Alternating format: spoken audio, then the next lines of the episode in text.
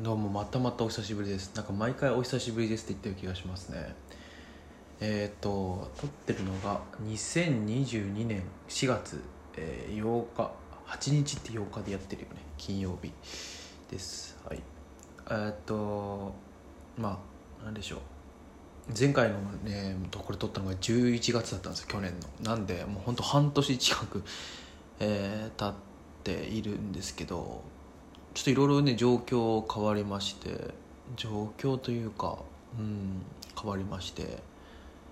えーっとまあその辺の話でもしたらしたいかなと思います。あのなんだろ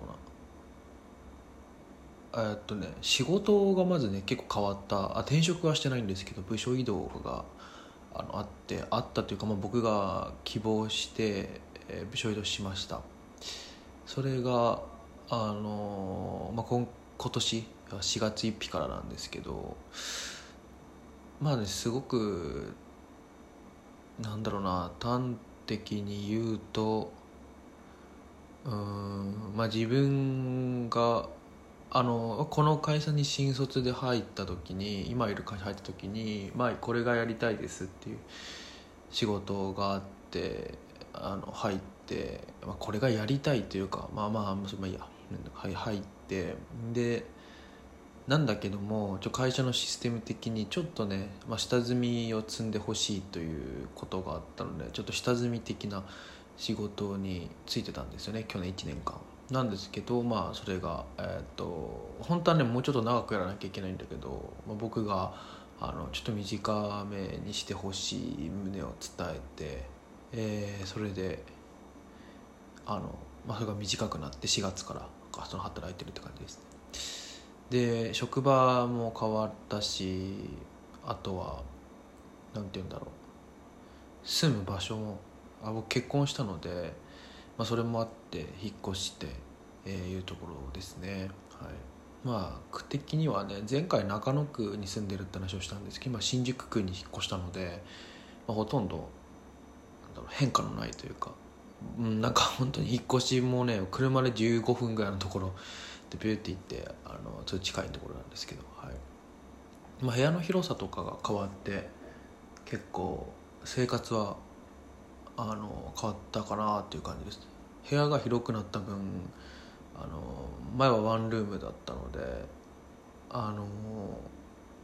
つかあのワンルームの時は同棲してたんですけど、まあ、あんま行ってなかったけどあの机をねサザエさん的な感じで机を置いてそこに座ってご飯を食べてたんですけど、まあ、それがあのダイニングテーブルになったりとかあのテレビのサイズが大きくなったりとかっていう、まあ、家具が大きくなるっていうことやって、まあ、キッチンが広くなるとかいろいろありました今はね2部屋かな、うん、ある、えー家。1LDK ですね。になりました。はい。んでそうそうそう。だからあのね残業時間がねちょっとね部署が変わってね減ったんですよ。うん。でもうもうすごく著しく減っていいるので結構ね給料がね僕残業代を結構もらってたのでそれがあのなくなるというところで結構ねあのなんだろう財財政的には悪化したかなというところですね、うん、ただなんかすごく悪化したのかっていうと実はそうでもないんじゃないかというところでまあいろいろな福利厚生の部分とかあと2年目になるのであのねあの上がった部分とかもあってあのうんなんか、まあ、ちょっと悪化したぐらいになるのかなと思いますね。あの込み込みで見たら。はい。まあなんかやっぱりねでもその体を壊すというところでやっぱりその僕はすごく体弱いんですけどあのもう本当毎月熱を出している。と最近だとねコロナに疑われるから医者にかかれなくてねあのこの間まで住んでたところではねあの一番近くのお医者さんはね熱が出てるとあコロナかもしれないんでちょっと見れませんって言われちゃうみたいなすごい面倒くさかったんですけどあのそうそうそういう体調が悪くすぐなるのであのまああんまりねそういう体力残業残業っていうのがあの厳しいので今は助かっているなというのが正直なところですよね。うん、まあそうやっぱりね疲れがすごく溜まってて慢性的に最後の方疲れてて本当部署移動する直前とかもう本当になんだろうあくびが止まらないみたいな、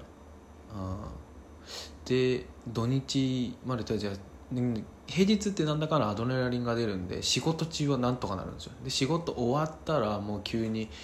ああもう無理ああもう無理ってなってもう帰ってきてすぐ寝るみたいな感じの毎日が続いててで土日がやっと来たらあ土日がやっと来たなっつってあ土日がやっと来たなっつってその土日にあのやりたいことをやろうとは思うんですけどいかんせんですぐはもう疲れちゃって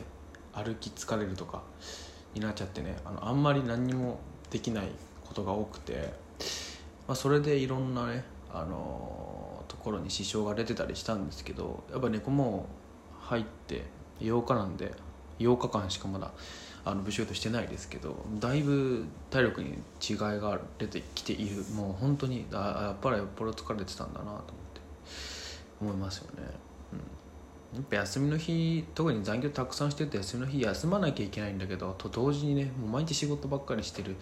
ってなったらなんか遊びたいよなっていう部分も出てくるのでなんかずっと家にいる時にも起きずちょっと家出ちゃってで結果的になんか体力回復しないみたいなこともあったりねしてなんかまあ精神的な回復はするんだけどみたいな。なんか難しいですよね。なんだまあパワハラとかは僕はなかったのでよかったなっていうのが一個、うん、よかったますね、まあ、ちょっとね部署移動する時にねまあ表現が難しいんですけどその時元いた部署がまあ嫌だとは明言、まあ、嫌だということは言ってないんだけどちょっと無理かもみたいなことを言ったんですよ。そしたらねあのあのもっと上の人たちにねいわゆる本社の人みたいに言ってでまあまあ基本的にそこに相談するようにってなってるので何かあったら新人を相談したんですそしたらあのうちの部署のあの一番偉い人がねあの僕をあの個室に呼んでね「あのお前来い」っつって。で本当こういう感じの呼び方で呼ばれてで行ったら「お前うちの部署辞めたいっつったんだな」みたいな。嫌だっつったんだなって言われて僕はなんかものすごく怒ってるの分かったんでああやべえと思ってあまあそうですねだからこうなんかちょっとあの曖昧な返事をしたらねもうあいつからだって言われてで「あ4月1日です」っつった「ああ」っつって立ち立ち去るって「ああ」も言っていつからだ4月1日です」って言ったらその場であのもう立ち去っていっちゃうみたいな感じでねすっごいキレられたっていうのありますね、うん、もう相手の人ももう50代かな50近いぐらいかな。んでだいぶあの年の離れた人にブチギレられるっていうことをしたんですけど、まあ、不義理ではあったのかなと今今になって思いますけど。なんかねまあ怖えなと思ったのがやっぱ一番でかいですよね、すごいすごいなっていう、うん、まあねやっぱね。まあある種でもそういうなんだろう。ところはあるよなうちの会社みたいなことはちょっとなんかいろいろ思ったりして、まあ、同期とかでもねその話するじゃないですか。いやめっちゃさ怒られてさみたいな。そしたらみんなやっぱあまあうちの会社だしねみたいな感じになるみたいなちょっと良くないところはありますけど。まあまあでも、うん、自分が悪いっていうところをねすごい理解できるのでまあしゃあないかなっていう感じではあるんですけど。別にその人のこと嫌いではないんですけどね。あのものの考え方とか、はい、共感する部分が多いんですけど、まあ、みたいなことを、まあ、それ、うん、そうね。だもしかすると他の会社とかだったらこれ僕は言わないですけどそれがこんなこと言われました本社の人とかに言って何ってなるかも分かんないけどもういいやと思ってみんなも言ってないですけど悪いことしたしねって感じまあ自分に対しても結構あの、まあ、最終的にはね結構和解というか普通になんだろう生産的な話をして終わったんですけどあの今後はねこうこうこうしていったら多分いいと思うよって言われたのをちょっと実践したら本当にあの例えば何々さんっていう人がいるからその人にあの挨拶するといいと思うよって言われてあそうなんだと思って挨拶行ったらあのそれが結果的にあいつこの間あの挨拶来たんだよみたいな感じでなんか好印象だったみたいでああよかったあのアドバイス通りやってよかったみたいな感じやっぱね一時的にすごくムカッときちゃったみたいなだっただけみたいですね、うん。まあ、それもどうかなってそれもどうなんだって話を、あのー、してる人もいたんですけどあのまあまあまあっていうまあそんな感じとまあ生活がね変わったんだよね。話したり脱線しちゃったけど。でそう今ね週1回在宅ワークがあって、まあ、今日がその日なんですけど今日在宅の今昼休み取ってるんですけど。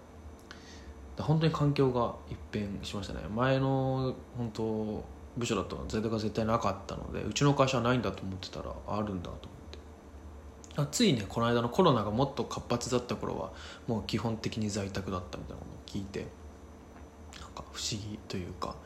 あそうなんだなと思いました。はいというかでまあちょっと今後もあのいろいろありますけどよろしくお願いします。多分更新頻度が上がるんじゃないかなと思います。あのそうだから暇な時間ができるからね。さっき言った通り前まですごい疲れちゃっててもう喋る気にもならないければもう時間もない時間が欲しいみたいな感じだったんでうんっていう感じですね。はい。じゃあまたさよなら。